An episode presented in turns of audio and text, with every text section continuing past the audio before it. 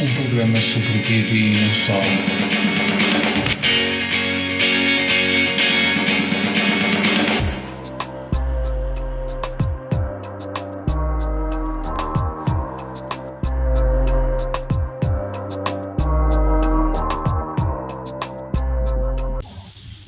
Iniciamos mais um episódio do nosso podcast. Desta vez o nosso convidado é o Sama. Tudo bem contigo?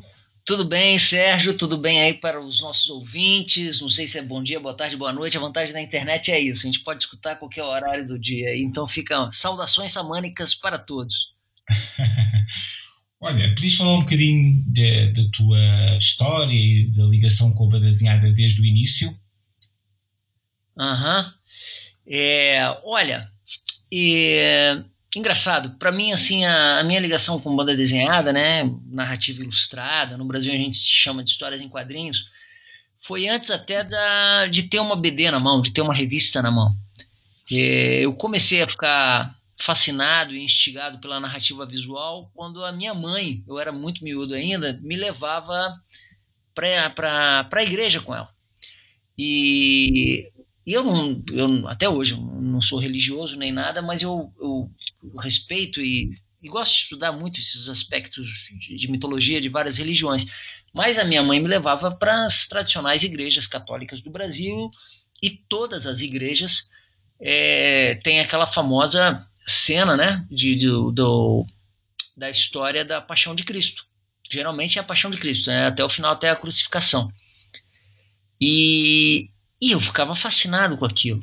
E eu comecei a me dar conta que ali havia também, um, apesar do tema ser recorrente e ser sempre o mesmo, eu comecei a, a me ligar nas idiosincrasias de cada artista, que, de cada igreja. Então eu percebi que era a mesma história narrada por artistas diferentes. E isso acho que foi a primeira BD que eu entendi e percebi como força narrativa.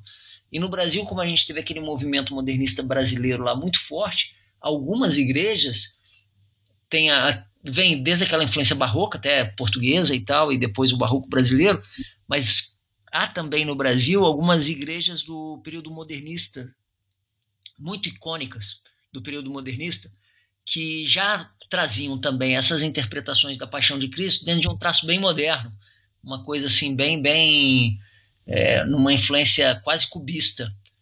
E sempre o mesmo tema. Então eu ficava fascinado com aquilo. Eu falava, uau, de novo aqui, mas olha só, de repente virou tudo. E eu era muito miúdo. O meu contato mesmo com as revistas aconteceu por causa da minha irmã, que fazia medicina na época, hoje em dia é doutora lá, lá no Brasil, em São Paulo. É, isso era em Minas, tá? Depois eu mudei para o Rio, mas é, essas visitas em igreja com minha mãe era em Minas ainda. Cheguei, chegamos a visitar algumas em, em São Paulo também, que eu, eu me mudei muito. Eu morei em Minas, São Paulo e depois Rio de Janeiro. Agora, essas de. de... Quando a, a minha irmã estava na faculdade, junto com algumas revistas de medicina que ela assinava, tinha alguma, algum aspecto facilitador, algum convênio com a editora Record do Brasil. Não sei se ainda existe isso nem sei se ainda tem a editora Record, que junto com as publicações médicas, eu lembro que a gente recebia em casa também a National Geographic, aqueles álbuns do Tintin e do Asterix.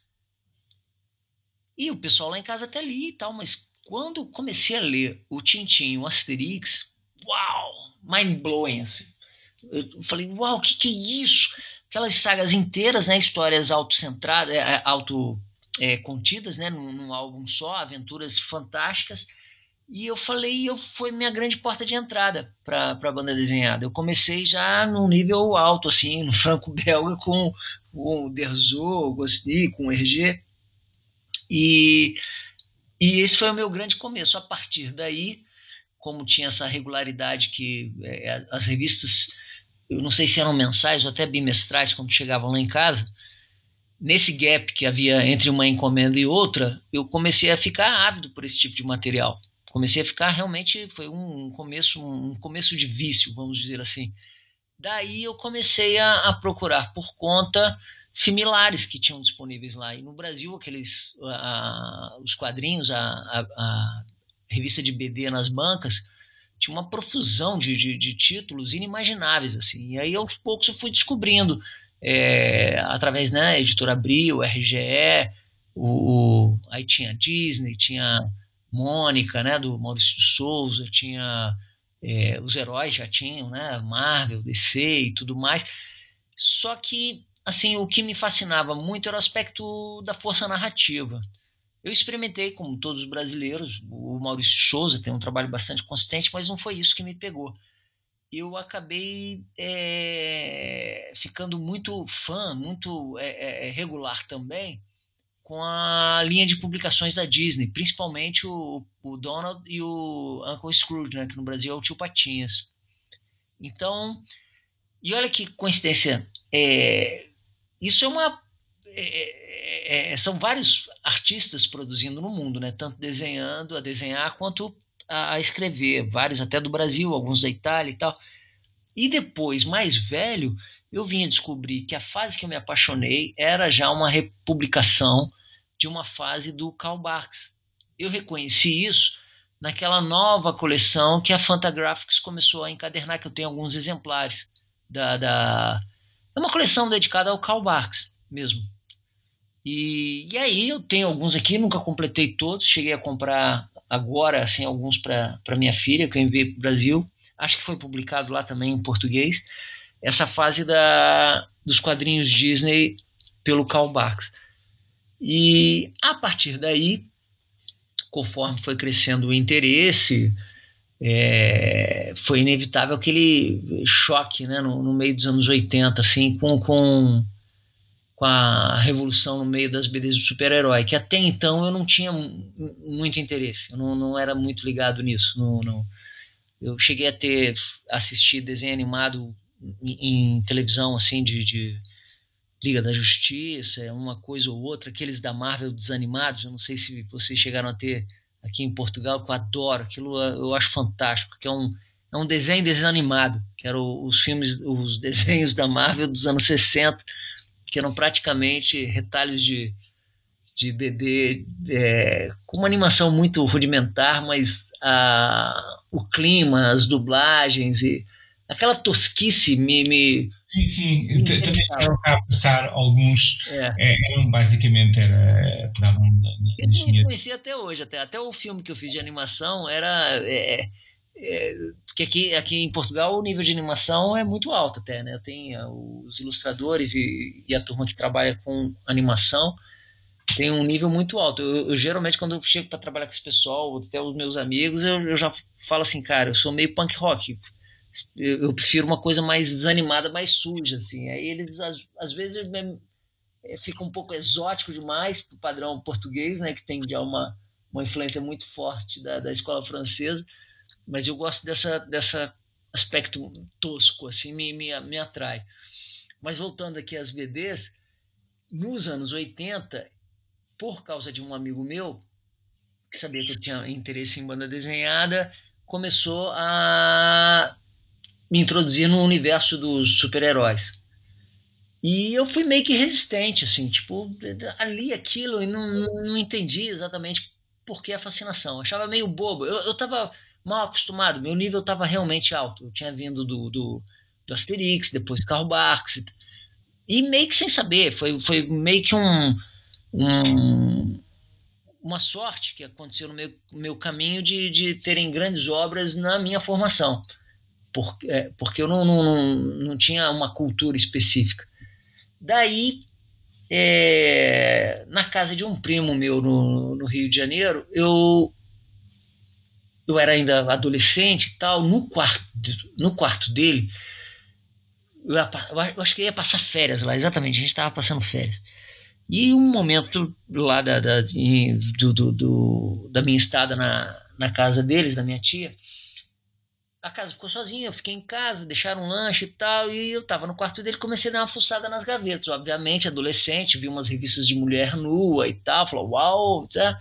mas junto com as revistas de mulheres é, nuas assim, eu deparei com uma pilha de metal hurlan, heavy metal.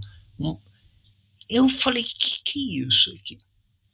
Olha, Sérgio, eu sei que aquilo para mim foi uma outra descoberta. Uhum. Que, que... Uma, uma, grande revista. Hã? Uma grande revista mesmo, com, com, grandes, com grandes bandas desenhadas. Sim, sim. E, mas eu não falava. É, é, tinha um inglês assim básico e, e as que estavam em francês era, é, era uma dificuldade enorme.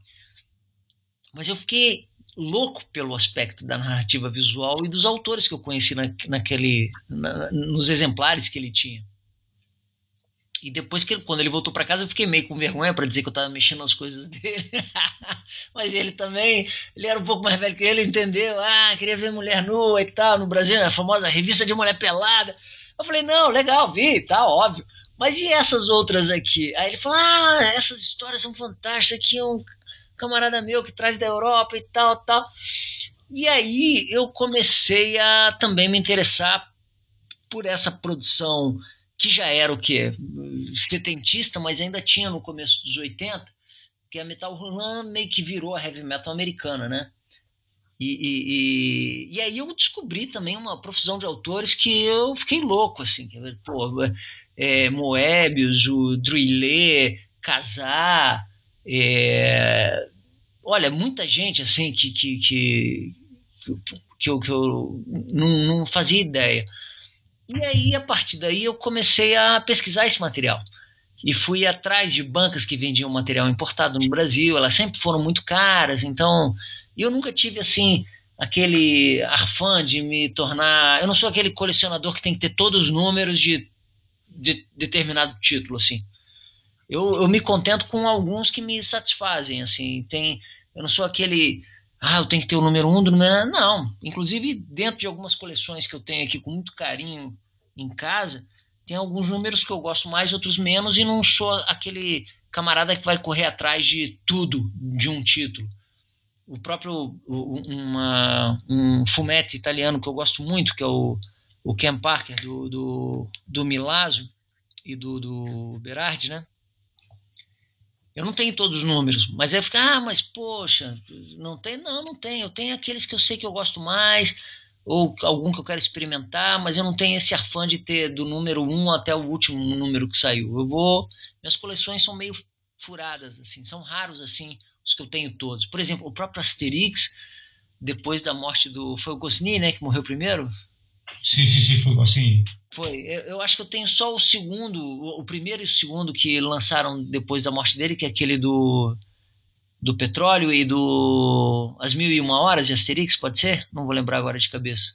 Sim, acho que é mais ou menos isso. É, é, é, e aí eu senti que caiu muito o, o, o nível da, da, narrativa, ficou enfraqueceu bastante.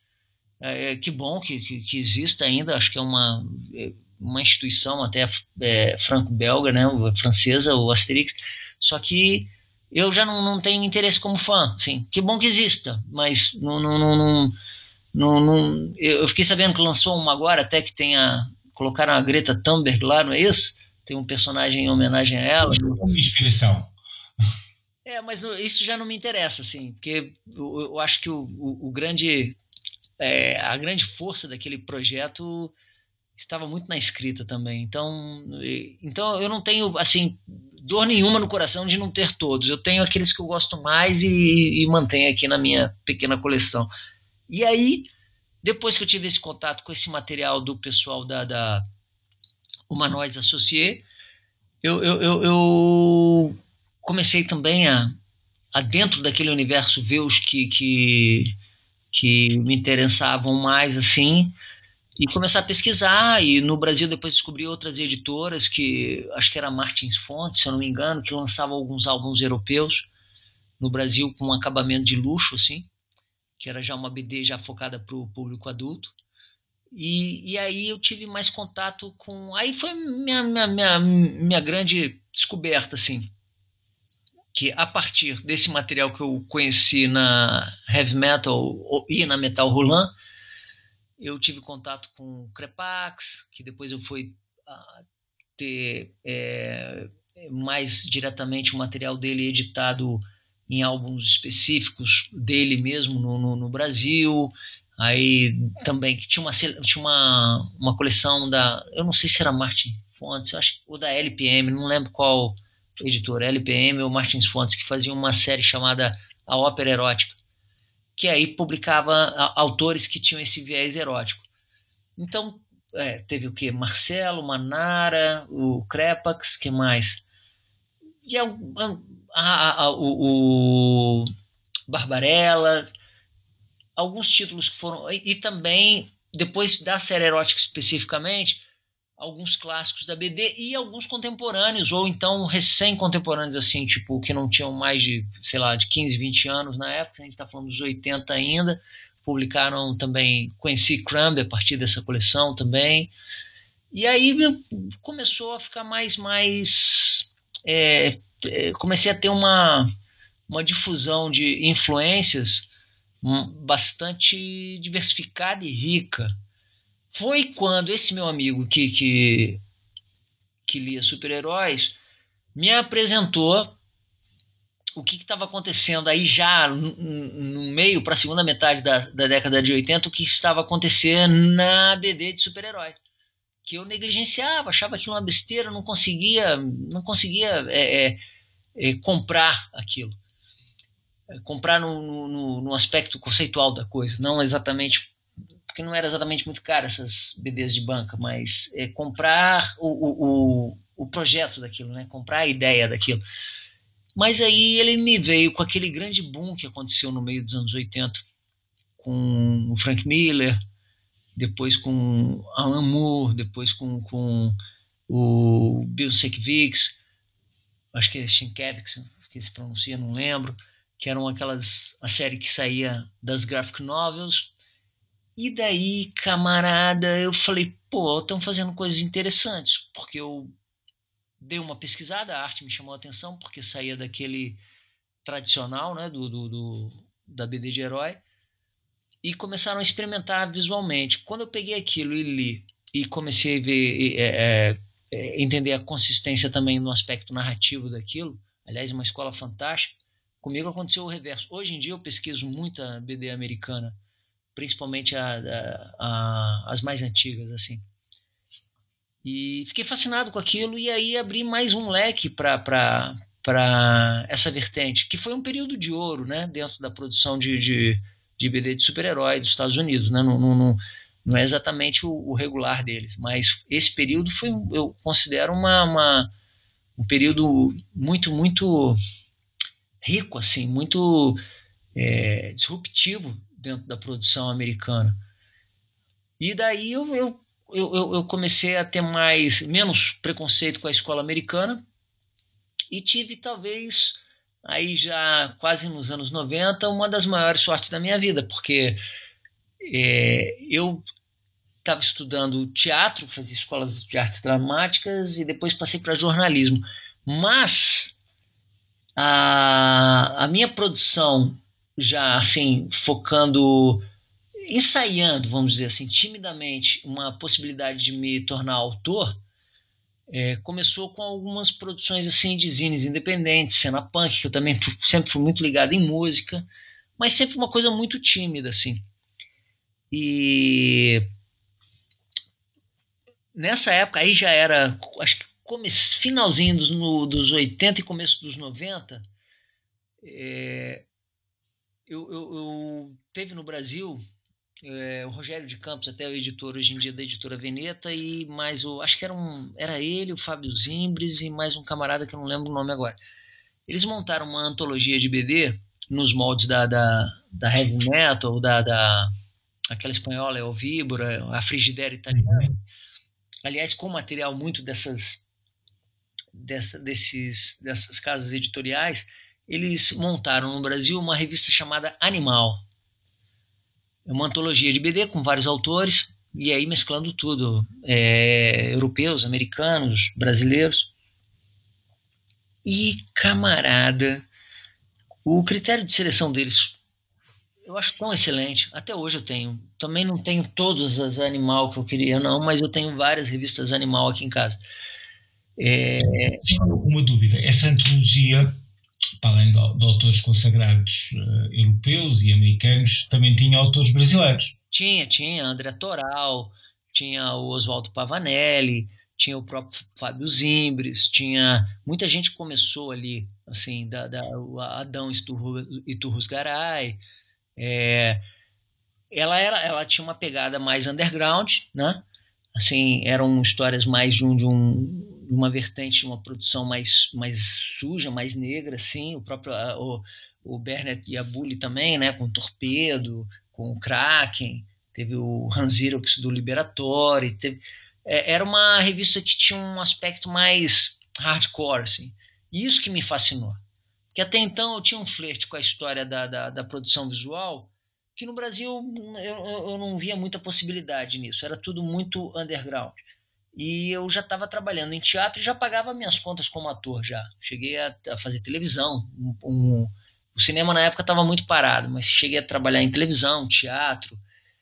E quando eu vi essa revista, camarada, eu falei, porra, eu quero fazer isso. mas não é fazer ADD em si, é fazer BD desse jeito porque já que aquilo não ia pagar minhas contas mesmo, eu queria, então, tipo, não tem compromisso com ninguém, eu posso fazer o que eu quiser. Eu lembro que eu, quando eu li as primeiras histórias da Animal, é, eu não conhecia a, as originais. Sabiam que da existência da, da, das publicações, é, mas eu nunca tinha tido na mão uma Frigidaire, nunca tinha tido uma é, Elvibra, mas sabia desses artistas que vinham de lá. Quando eu vi esse material, eu falei: Meu Deus do céu, que que é isso aqui? E isso, olha, poucos anos depois da queda da nossa é, do período ditatorial brasileiro, né? Que é quando teve a, o fechamento do regime. Eu não era nascido ainda, mas em 1964 teve um golpe no Brasil. Uhum. É, os militares ficaram 21 anos, foi até 85. Então a Animal meio que celebrava um pouco a, re, a, a reabertura do regime.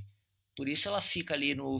Acho que ela começa em, não sei se em 88, 89, e entra nos anos 90.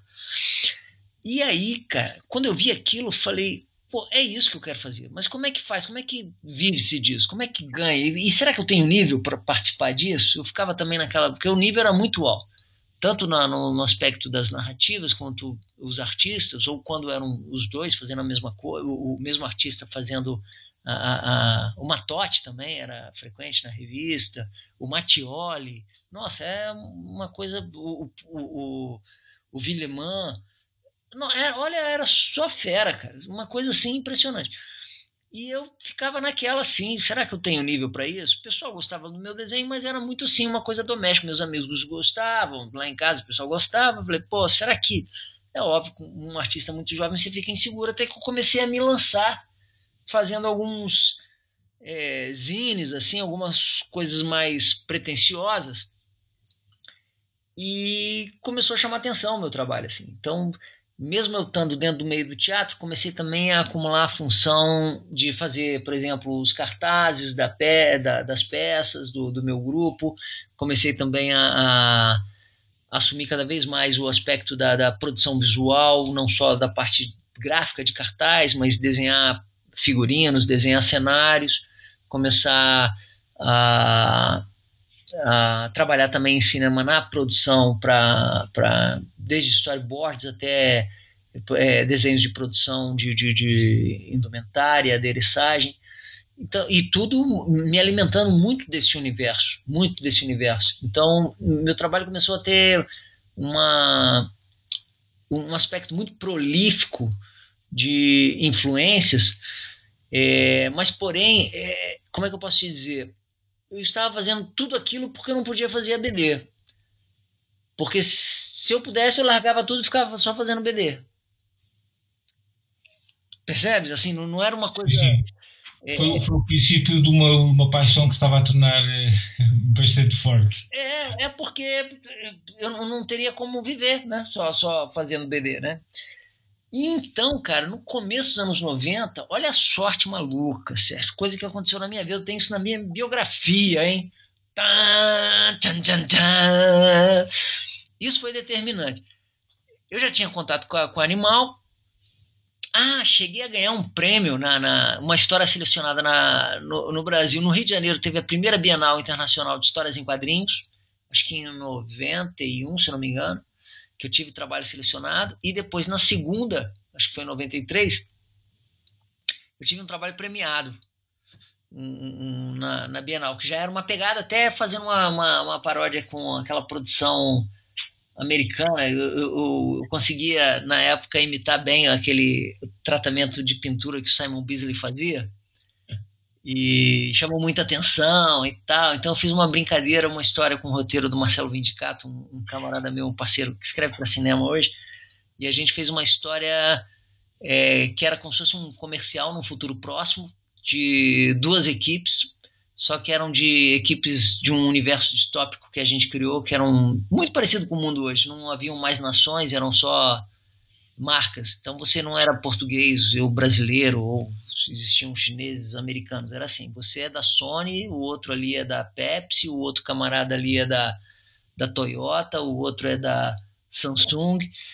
E essa, essa BD curta que ganhou o prêmio, ela na verdade era, uma, era um futebol americano super violento, mas com várias referências de BD de, de herói. Então tinha um, um, dos camaradas tinha tipo uma garra estilo Wolverine, o outro. E eram as duas equipes eram é, uma da Coca-Cola e uma da Pepsi Cola, né, das duas grandes empresas de refrigerante americana que, tá, que uhum. tiveram uma história de concorrência assim. Chamava Soda Pop. Já agora, como é que era o estilo de desenho? É preto e branco? Não, essa era colorida, pintada no estilo Bisley, mas Bisley quando ele quer fazer tipo estilo capa, assim. Só que por uhum. dentro também. É, e, tanto que esse trabalho é, é impressiona até hoje para quem vê. Até o pessoal que me vê assim, vê esse trabalho, fala: Porra, Sam, você desenhava muito melhor. não, é, não é questão, é porque você vai amadurecendo seu estilo eu gosto muito de um desenho cada vez mais é, orgânico, assim. Então, as minhas grandes referências de traço estão se tornando cada vez mais quase pessoas que desenham como criança, assim. Eu, depois eu vou, eu vou chegar nesse ponto. Mas na época lá, ainda mais que era uma competição, uma, uma, uma Bienal, a gente adorava aquilo, obviamente. E eu conseguia fazer, eu consigo fazer na realidade. Eu sou um. Eu, olha, eu tenho um, um, demônio dentro de mim aqui que às vezes me possui e eu faço coisas inimagináveis. Às vezes eu. eu mas qual era o sentido, assim, tipo. É, já existe o Simon Beasley, sacou? Já não, não, não, tem um camarada na Argentina que é muito clone dele também, que esqueci como é que é o nome dele, um cara que fazia um personagem chamado o Caçador. El Caçador. Só que eu não, eu não, eu respeito e tal, mas eu, eu, eu quero deixar minha marca, assim, não, não adoro, não conheço ele pessoalmente, mas ele me influenciou deveras. Essa história era muito no estilo do Beasley, que era essa história da, da, da Coca-Cola contra a Pepsi Cola, e que o, o, Marcelo faz um roteiro primoroso, contando no meio da, da, da, da partida, que é uma violência desmesurada, assim. É, tem decapitações, é uma coisa louca. e, e, e no meio da história, ele vai meio que contando metaforicamente a história das duas companhias. E no final, quando tudo dá a entender que a, a, a, a Pepsi ia vencer, que era naquela época em que coincidia até com a grande campanha agressiva que a Pepsi tinha no começo dos anos 90, não sei se você vai lembrar que tinha o Elton John, o Michael Jackson era o garoto propaganda da Pepsi e tal que teve até aquele problema no show, né? Acho que foi no comercial da Pepsi que dizem que ele se queimou e tal. E mas voltando aqui, e no final dessa BD, eu vou dar um spoiler porque acho que eu já publiquei isso, não sei se está disponível no Facebook, acho que eu tenho essa história disponível em algum lugar. É, a arma final do, do, do da, da Coca-Cola, quando eles estão quase para fazer o touchdown, assim, o, o, o, time da Pepsi, eles encontram o Mike Tyson, assim. E o Mike Tyson coincidia com aquele escândalo quando ele foi expulso do boxe depois do, do, do evento do, do Holyfield, que ele mordeu a orelha. Uhum, quando deu a dentada na orelha. Exatamente. Sim. Então já era. Eu acho que tinha a ver com a prisão dele. Eu sei que a gente colocou o Mike Tyson, que tinha muito a ver. Foi uma grande sacada que a gente. A arma secreta da Coca-Cola, nesse futebol americano hiper violento, era o Mike Tyson, o último homem, assim, lá, lá perto da, da linha de touchdown. E aí tem uma virada e, e, e termina a história com, com, revelando, ele tira o capacete, o pessoal vê que era o Mike Tyson. era um grande deboche, uma grande crítica à cultura de consumo, né? Tipo, tudo era over, tudo era tipo Simon Bisley hipermusculado, hipercomercializado, eh, tinham marcas em tudo quanto é lugar, na, na, os personagens da torcida também, todos eles de alguma maneira eles envergavam alguma alguma logomarca, alguma coisa assim. Era era tinha essa pegada. E aí a gente acabou ganhando lá o prêmio da, da, da Bienal Internacional. E anima, né? Quando você ganha um prêmio, você fica assim, pô, será que a gente vai. Mas, paralelamente a isso, ainda continuava com a minha vida. Foi quando, um pouco depois desse evento, olha a sorte que, eu, que eu tive na minha vida. Essa que tem que entrar para a biografia que eu estava dizendo. O, um casal, agora eles não são mais um casal, que eles se separaram. Acredito que sejam amigos. O, o, o Paulo Serran, roteirista amigo meu lá do Rio, e a Marisa Furtado eram casados na época e resolveram, eles dois, olha só, um casal brasileiro morando lá no Rio, fazerem uma série documental a respeito de cartoons, de cartunista. O nome da série chama Profissão Cartunista, se não me engano, produção da TV Senac, acho que está até disponível no YouTube, se, se, se procurarem. E iam fazer uma. O, o, objetivo era fazer uma série. E o primeiro convidado, pasmem, o primeiro convidado deles foi o senhor Will Eisner. E olha só. Um grande convidado, por acaso. É, não, e o Will Eisner era um camarada que sempre gostou muito do Brasil, assim, não era a primeira vez que ele ia, ele já foi professor naquela escola pan-americana de arte que tem em São Paulo e outra em Buenos Aires. Eu era miúdo quando, quando tinha isso, e aí coincidia também com a época da ditadura, eu era muito criança, mas o, o, e o Eisner chegou a lecionar lá, acho que até o Hugo Pratt também, tem, tipo, o, o, Bernie Hogarth, lembra do, do Tarzan? Uhum. E essa escola pan-americana, junto com outros brasileiros também, muito feras. O, o, o... Mas o Will Eisner foi para lá fazer esse documentário. E eles tinham uma ligação assim engraçada, porque o Will já tinha uma ligação com, com, com um casal, que era amigo nosso, e eles moravam numa casa no, num, num bairro das Laranjeiras, lá no Rio de Janeiro, que é uma casa grande, assim, que tem um quintal grande. E olha só, a vista do quintal dava para a estátua do Cristo Redentor, que você chamou aqui de Cristo Rei, é o nosso Cristo Redentor lá, Corcovado. No Morro do Corcovado, a estátua do Cristo Redentor. Um, um matagal em volta. E o Will Eisner e a senhora Sara, esposa dele, é, combinaram de, em vez de ir para o hotel, ficarem hospedados na casa deles. Olha que loucura! Que já estava equipada como produtora. Então eles moravam lá, mas ao mesmo tempo tinha todo o equipamento. A, a, o, o, documentário foi feito lá. Depois tem uma pós-produção muito grande que fizeram animações e simularam alguns cenários e tal. Mas basicamente foi todo feito lá. E, porra, eu e o Marcelo, esse camarada que era parceiro meu em roteiro, amicíssimos do Paulinho Serran e da Marisa também, mas assim, tipo, parceiro, parceiro mesmo de. Aqui em Portugal vocês não tem, né? No Brasil a gente joga muito futebol de botão, futebol de mesa, sabe? Aquele com, com as chapinhas. Sim. Que, que... E o Paulinho Serranta então era o pessoal da, do futebol de botão. Porra, a galera ficou louca. Pra quem era ligado em, em BD, caralho, o Will Eisner tá morando na casa do Paulinho e da Marisa, que isso?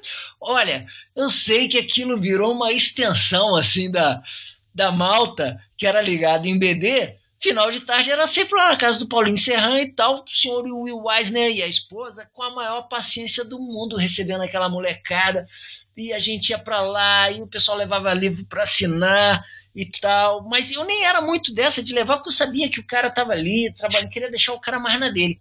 Mas obviamente levei alguns desenhos debaixo do braço. E nessa, cara, eu levei uns desenhos de braço, braço e mostrei, né? Pedi para ele assinar alguns, assim, que, da, das coisas que eu tinha dele. Até daquela coleção da LPM, que publicou também muito Will Eisner, muito Spirit. E, e algumas graphic novels também. E, camarada, comecei a mostrar os desenhos pro Will Eisner e eu não sei porquê, ele teve um mal entendido ali que ele pensou que eu já era um cartunista profissional. É... Não, não, pensou não ele ficou. A, a pergunta, meu papo, que eu estava conversando com ele, tal, tal, e E aí ele perguntou como é que eu estava indo, eu, tipo um, uma pergunta corriqueira, como é que eu estava publicando, como é que como é que estava sendo a minha periodicidade. Eu falei não, eu, eu, na verdade de vez em quando eu faço uma coisa independente, lanço, mas eu não tenho nenhuma regularidade de publicação. Aí ele falou não. Eu falei não. Aí ele ficou assim, você não é profissional? Não. Aí ele pegava meu desenho assim, quase me dando um, um expor, quase me dando uma bronca assim. Você não vive disso? Eu falei, não, não, eu, eu trabalho com, Eu sou ator, trabalho em teatro e tal. Eu sei, cara, que muito da minha vida mudou nesse dia, quando eu tomei uma bronca do seu Will Eisner. E ele meio que me falou assim. É, ele falou em inglês, né? Deu uma bronca e finalizou com Keep the motor running. Man, keep the motor running.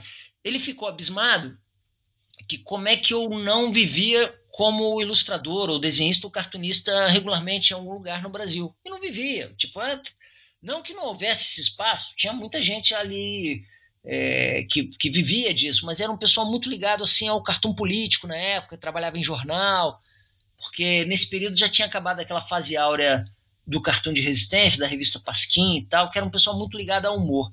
Essa produção que a gente vê hoje, de uns 15 anos para cá no Brasil, com autores com graphic novels, esse tipo de BD um pouco mais descolada e num viés mais autoral, até às vezes independente, não havia naquela época. Então não, não, não tinha como, não podia chegar e eu não podia nem enganar ele, tipo, falar, ah, não, eu vivo disso, publico de vez em quando. Não, eu falei, cara, não, não, não consigo viver de, de BD no Brasil, a verdade é essa.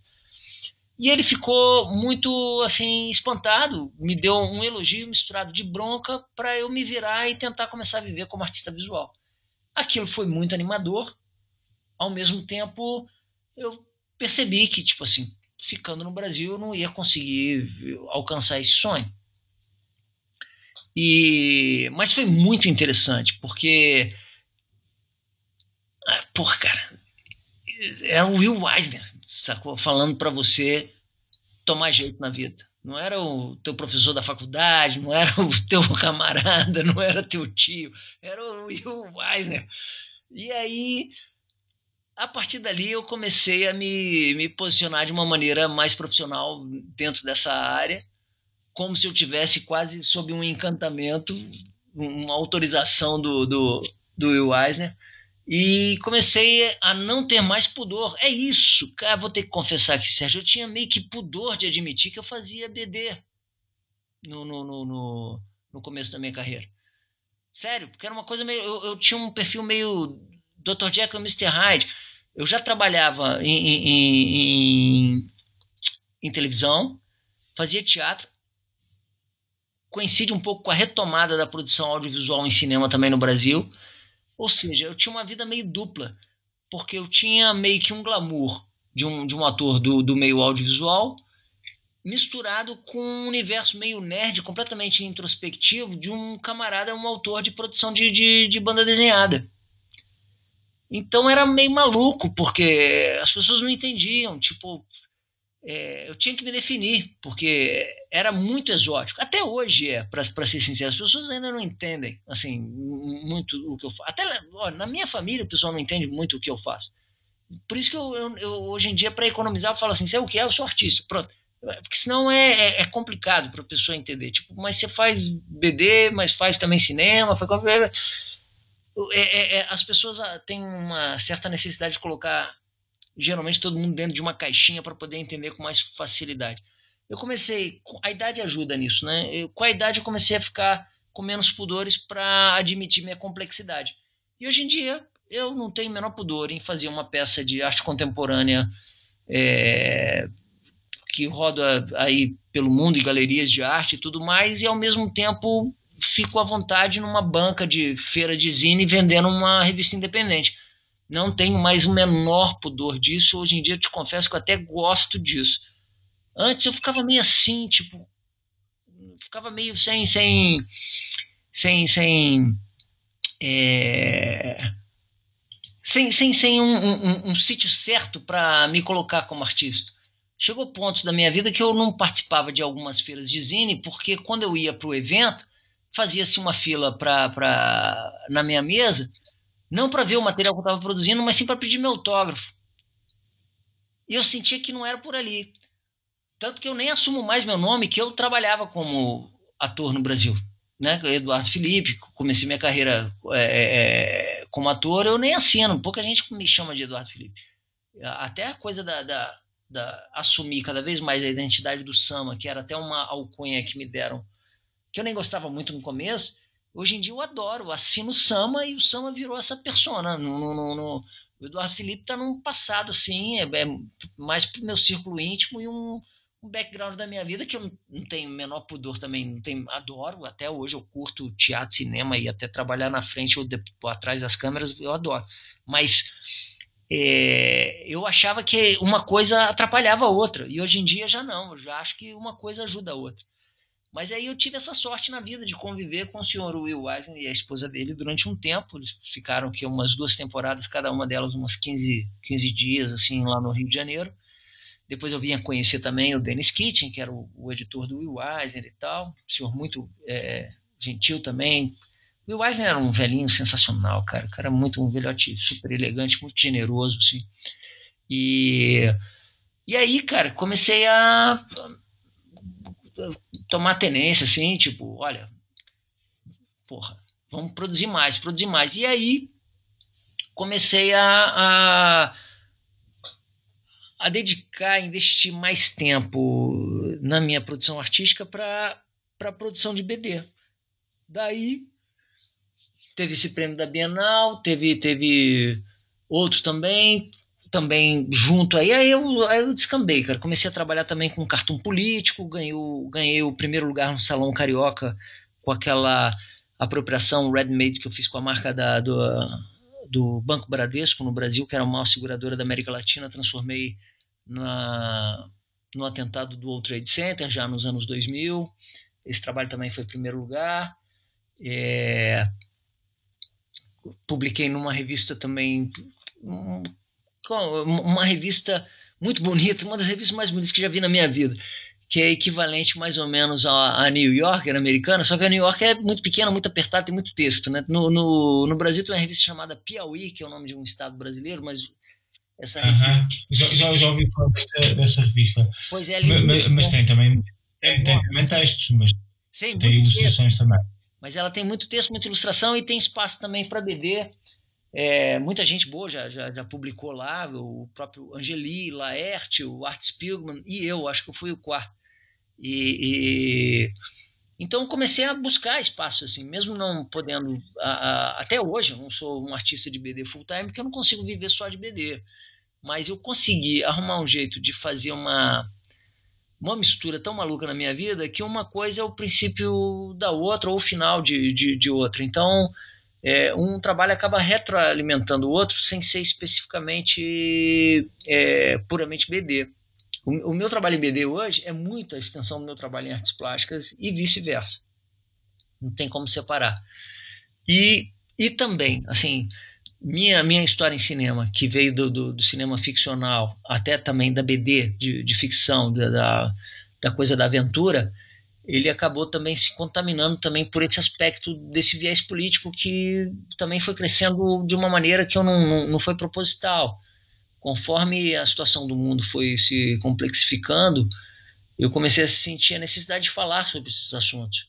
E também o, o casamento com a Luísa, minha esposa, que é cineasta da área de documentário, também influenciou nesse aspecto. Assim. Então, hoje em dia, eu, eu, eu vejo muito assim meu trabalho começou a ter um peso mais documental, seja ele na BD ou na produção audiovisual, da mesma maneira que até na, no trabalho da Luísa começou também a ficar mais ficcional. Então, nesse aspecto, teve uma contaminação é, benéfica no trabalho de um e de outro.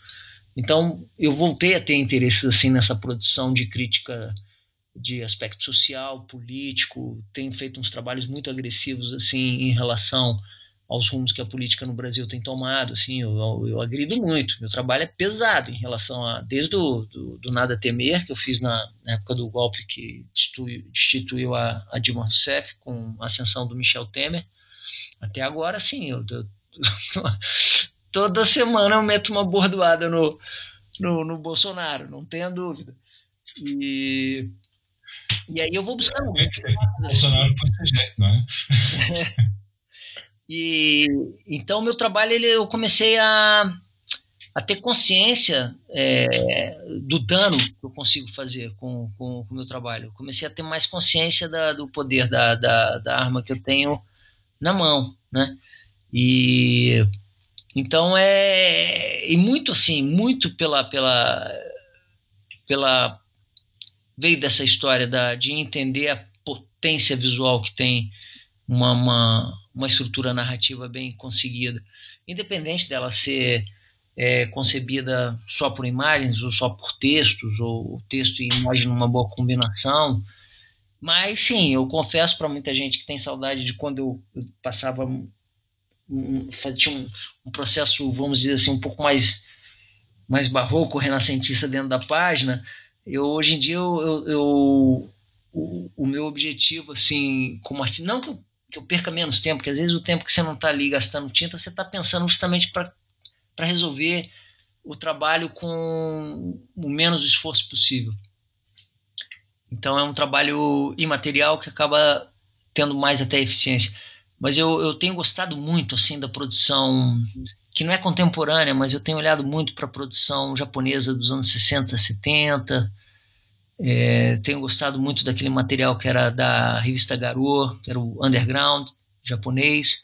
É, tenho revisitado aqueles artistas que me influenciaram na minha grande descoberta com a, na época da Animal, que foi uma grande influência na minha vida, assim. Esses europeus do começo dos anos 90 e, e 80, final dos 80, né? o Pacienza, é, autores assim que que depois de um tempo acho que eu não sei comigo foi assim conforme você vai dominando o procedimento técnico eu meio que fui deixando de me fascinar tanto por artistas que eu ficava impressionado pela maestria sabe? Tipo uau como é que o cara consegue fazer isso? Hoje em dia eu não, não tenho exatamente mais essa é, insegurança, não que eu, eu, eu, eu, tenha deixado de gostar, eu adoro, mas o fascínio é diferente. Eu, eu, eu gosto mais, por exemplo, hoje em dia, de um, de um, de um traço mais caligráfico, uma coisa assim que tem uma inteligência é, quase negligente, quase negligê, do que uma coisa que eu percebo que o, o, o artista, o camarada colega, passou horas e horas ali para tentar te impressionar, entendeu? É, nada contra, mas eu, eu, eu, eu tô ficando velhote e cada vez mais punk rocker, assim. Para mim, eu quero resolver em dois, três acordes, eu quero fazer um estrago maior do que se eu ficasse pintando um afresco na, num, num, numa igreja italiana. Eu quero realmente passar o recado com força, eficiência, paixão, sujeira, tragédia, miséria e muito amor, sobretudo. Então, é, daí eu posso dizer para você assim, tipo, sei lá, algumas comparações malucas assim, entre Manara e Guido Crepax, Guido Crepax, porra, entre, sei lá, é, pode tentar fazer umas associações assim. Eu gosto de umas coisas um pouco mais, é, menos é,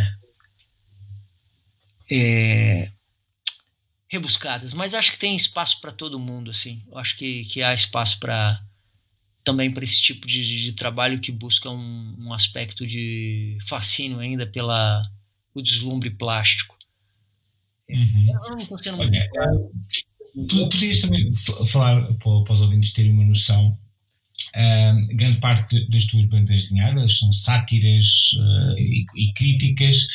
Uh, o teu estilo tem, tem variado ao longo do, do tempo, uh, como, como tiveste a explicar, agora é um pouco mais estilizado do que foi no princípio. Um, talvez fosse mais interessante, fosse interessante referir um pouco as técnicas que utilizavas no princípio, por exemplo, se calhar nos primeiros estados um, tinhas mais preocupação em termos da, coloração, depois evoluíste para o preto e branco, trabalhavas mais com pincel, com aparo.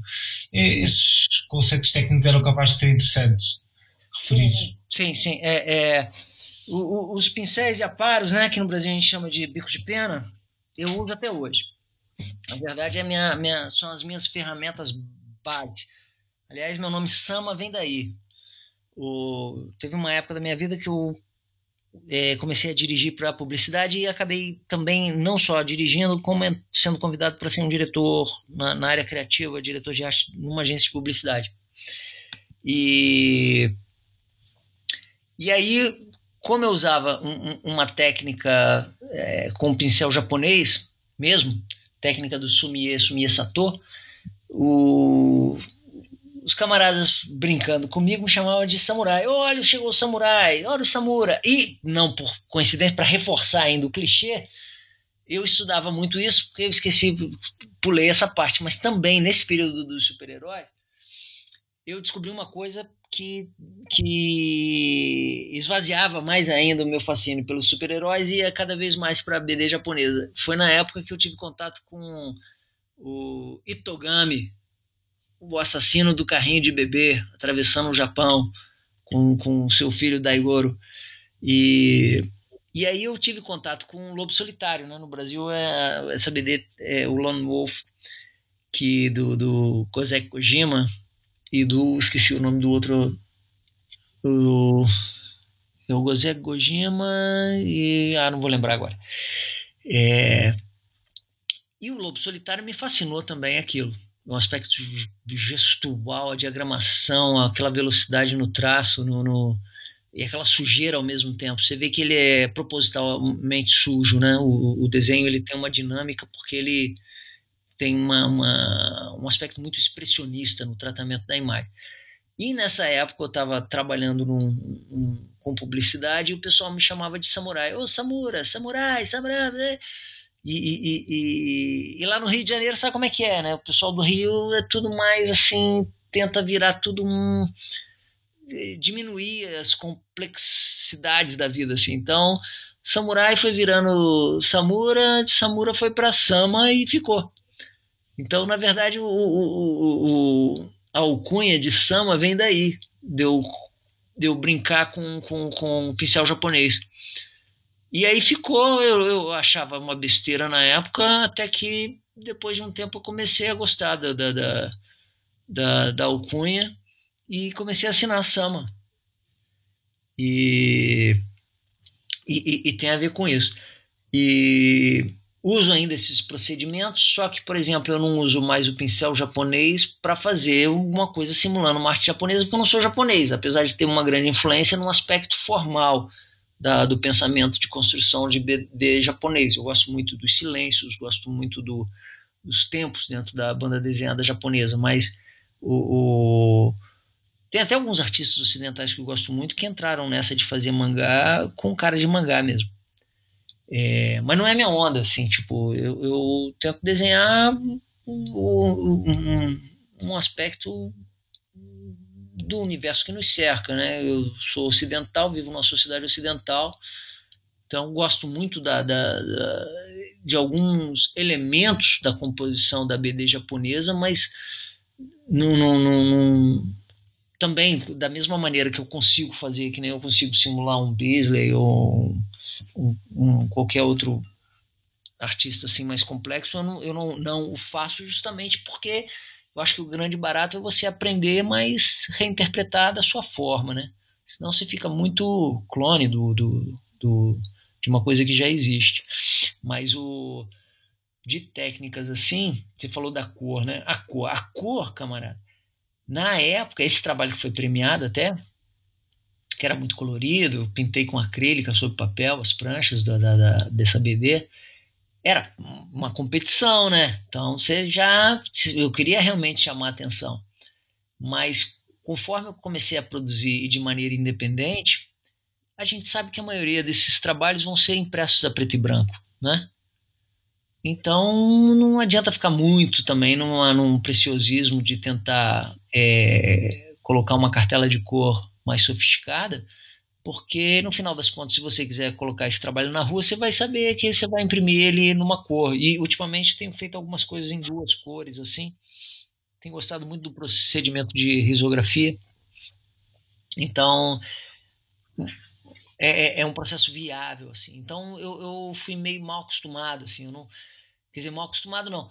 Eu, eu, eu percebi que para ter vazão em uma produção autoral é, que você consiga fazer por assim, sem, sem, sem muito custo e de uma maneira, num padrão de, de qualidade que eu, que eu goste, eu percebi que quanto menos eu me complicasse com filmes de cor, melhor, é, mais fácil seria. Daí até essa, essa produção, acho que maior, né? Minha, minha produção maior, acho que é em preto e branco, com certeza. Mas nada contra a cor. É, é mais uma questão mesmo de, de utilitária. Tipo, vou produzir em, em, preto e branco, ou preto e branco e tons de cinza, ou, ou, ou preto e de repente mais uma cor em riso, ou, ou, duas cores em riso.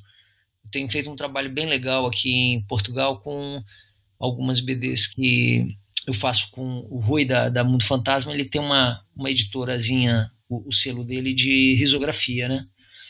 E Agora eu não sei, agora, agora tá tudo parado que tá todo mundo agora em quarentena da, da, do, da, da pandemia do, do coronavírus, mas o, é, eu, nós fizemos um, uns bons trabalhos ali, cara, no, no, na produção dessas BDs em riso, ali na Mundo Fantasma.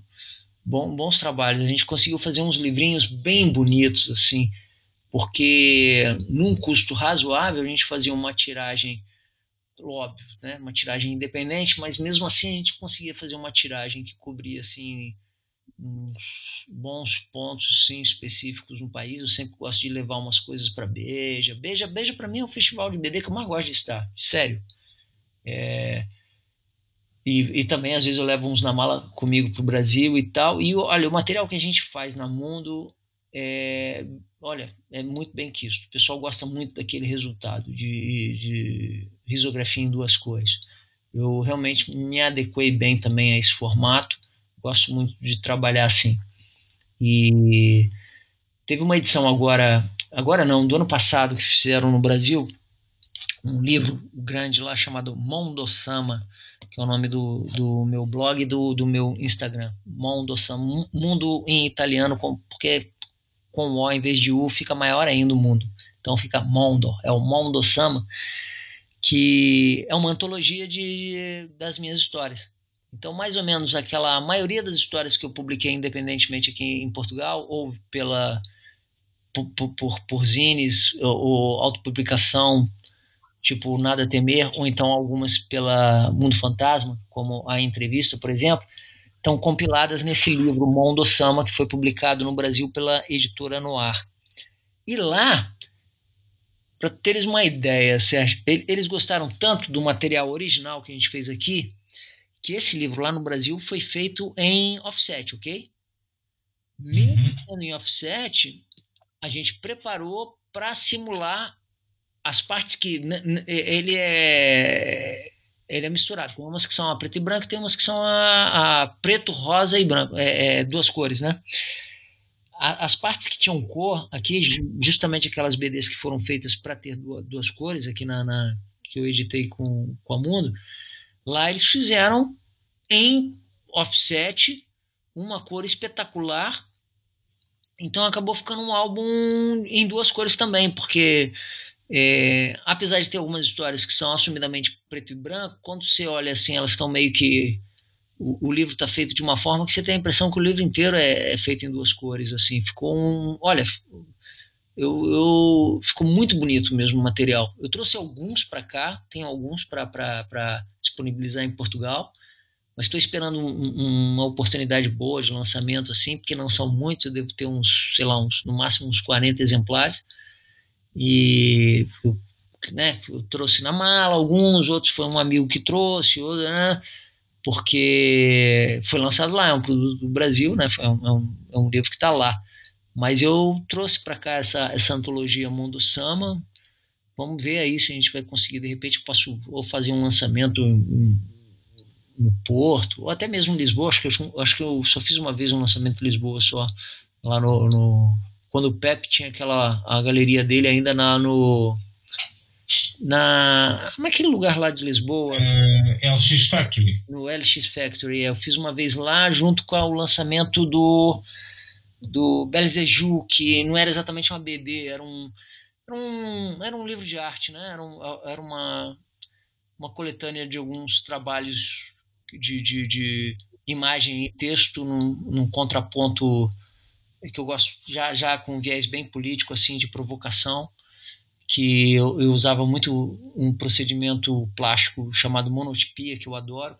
Uso também em BD como eu te falei antes eu estou cada vez misturando mais meu material minha produção de artes plásticas no que o pessoal chama de fine art em BD eu, eu não gosto muito dessas dessas categorias, mas dentro do meio de artes visuais, assim, eles inventam que tem essas diferenças, né? Então, eu tenho feito agora exatamente o contrário, assim, eu tenho feito monotipias e procedimentos mais sofisticados em BDs cada vez mais sujas e tenho feito acabamentos mais limpos e plásticos e cada vez mais herméticos em artes plásticas, justamente para provocar mesmo, assim. Eu fiz um trabalho agora que estava numa uma exposição que ficou nos Maus Hábitos final do ano passado, é que foi uma era uma coletiva com artistas brasileiros e o tema era política, né? Era era um, um grande grito contra o Bolsonaro, onde eu é, fiz uma peça que envolvia também um, um, tinha uma brincadeira também de, de apropriação de logomarca. Eu, eu, fiz uma provocação com a com a Shell a, a, uma das grandes irmãs do petróleo lá, a respeito do, do derramamento de óleo nas costas brasileiras, que simplesmente, olha, um dos maiores desastres ecológicos que aconteceram no Brasil, que em muito pouco tempo, né? Teve a questão da vazamento de minério, né? Da, da, da, da Samarco e da Vale do Rio Doce nos rios e, e teve esse é, vazamento de óleo nas costas brasileiras do Nordeste até quase ali no, no, norte do Rio de Janeiro, mas pega todo o Nordeste, todo o Nordeste brasileiro ficou comprometido com, com esse óleo.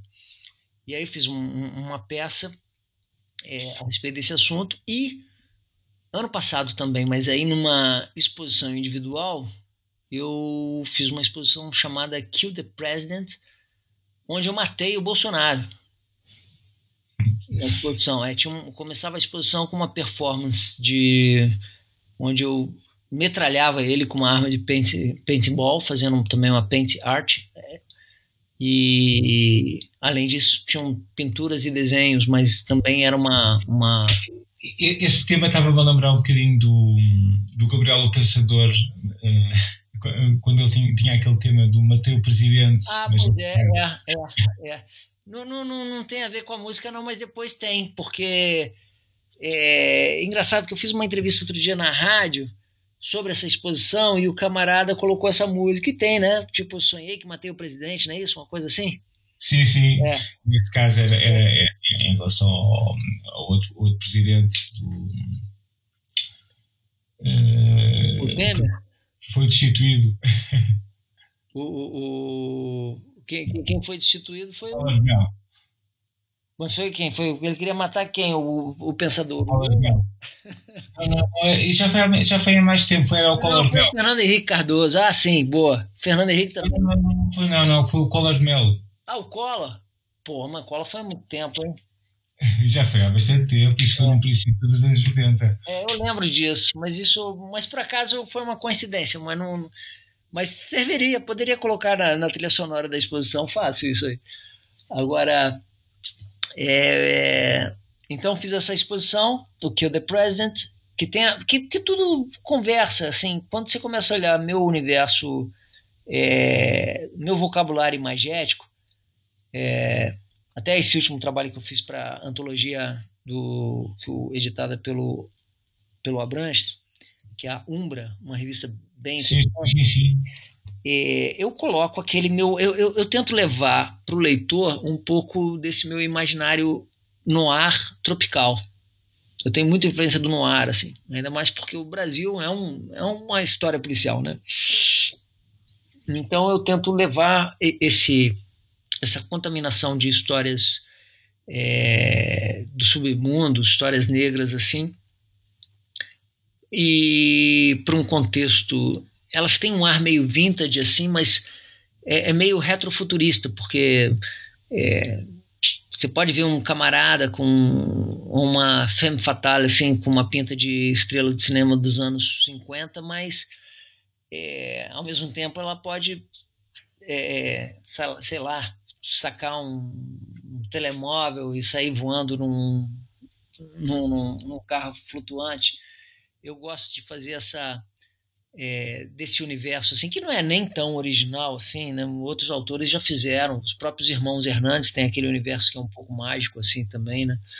O, mas eu, eu gosto de levar isso com um tempero um pouco mais é, essa brasilidade um pouco mais tosca, menos é, óbvia assim. Tem um aspecto da do erotismo e tal que é muito presente. Acho que tem um, um pouco dessa influência desse desse calor tropical no, no, no, erotismo da minha banda desenhada, mas eu tento contrabalançar isso um pouco com essa essa rudeza da, da do que eu chamo desse noir retrô de um Brasil um Brasil cinquentista, sessentista, porque esse universo era muito presente no Brasil, né? No resto do mundo é, o mais comum é receber o Brasil dentro daquele estereótipo, acho que do, do Jorge Armado talvez seja um dos autores de maior profusão internacional falando sobre o Brasil. E ele é mais focado naquela realidade do Nordeste e tal, que eu acho fantástica também.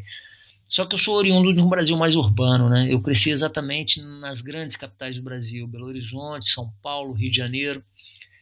E esse Brasil urbano tem mais a ver com um outro autor que me influencia muito, que é um cara até que escrevia muito para teatro, mas escrevia crônicas, crônicas para o jornal e crônicas de uma vida assim muito mundana, histórias muito pequenas, mesquinhas, mas era um gigante falando sobre assuntos menores, chamado Nelson Rodrigues, que eram histórias assim de, sabe, tipo a fulana do 307 saía com o marido da fulana do 201, aquilo óbvio que ia dar em adultério e homicídio, tipo, tipo sabe essas coisas assim?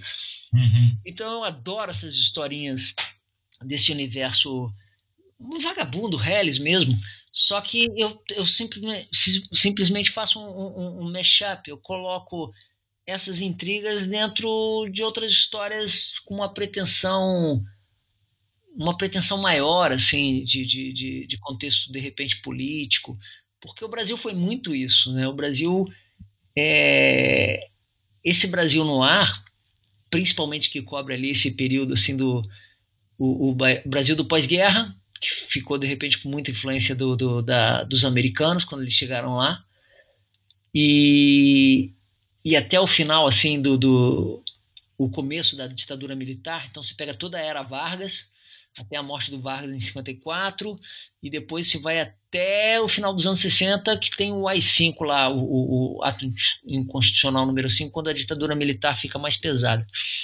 Então esse período Vargas e, e, e até a, a, ditadura brasileira é um, é um período que para mim é muito rico imageticamente e não só no aspecto imagético, mas também de narrativas, histórias de que envolvem corrupção, traições, é, o, o, começo da, da, da, de como foi fundado o Estado marginal brasileiro, né, como o crime contemporâneo se organizou é, com, com envolvimento de máfias, antes até do narcotráfico, que era o, o que a gente chama no Brasil de jogo de bicho, que é como se fosse um cassino clandestino nas ruas a prostituição, a malandragem toda, todo, esse universo brasileiro é, no ar me é muito caro. Então isso é meio que a, o background do, do meu universo, assim, do, do desse a época em que, que, que também os jornalistas tinham um certo poder assim de interferir na história mais do que tem hoje, né? Cada vez ficam é, é, é uma mídia cada vez mais corporativa, né? Cada vez não, é, faz menos diferença a atuação. Marionetas. É. Então, eu, eu gosto muito desse universo. Isso é mais ou menos por onde eu perambulo, assim. Independente de. Só que é, é um sonho meio anacrônico, porque isso eu gosto como roupagem, como cenário, mas eu posso, dentro do, da, da, da minha concepção, eu não preciso fazer uma coisa histórica que aconteceu, tipo, por exemplo, em 1966, né? não precisa ser nessa data. Eu posso colocar isso no futuro com essa roupagem. o que me dá mais liberdade até de falar assuntos bastante delicados e depois simplesmente falar embaixo, ah, isso aqui é uma história de ficção. E, na verdade, minha ficção, para quem já conhece meu trabalho, sabe que ela é uma ficção mentirosa, né? A minha ficção, na verdade, é muito realista. Sim. Fi... Olha só, em vez de fazer um realismo falso, eu faço, na verdade, uma ficção mentirosa. Uma ficção mentirosa é justamente uma coisa mais próxima da realidade. Mas sempre nos protege com aquele manto da. Olha, não, isso aqui é ficção e tal. Acaba por ser diferente. Olha, uh, muito obrigado então pela tua disponibilidade para esta entrevista. Estou certo que os ouvintes tiveram assim, possibilidade de conhecer um, um, pouco melhor o teu trabalho. Em todo o caso, na página do podcast vão também estar alguns links para que os ouvintes que não conhecem o teu trabalho possam, de algum modo, uh, ter uma melhor noção. Muito obrigado então pela tua participação. Eu que agradeço e espero que tenha sido divertido para quem está ouvindo também. Sim, sim, sem dúvida. Foram uma série de boas histórias interessantes. tá bom então, Sérgio. Muito obrigado e até uma próxima aí. Até a próxima então. Tchau, tchau.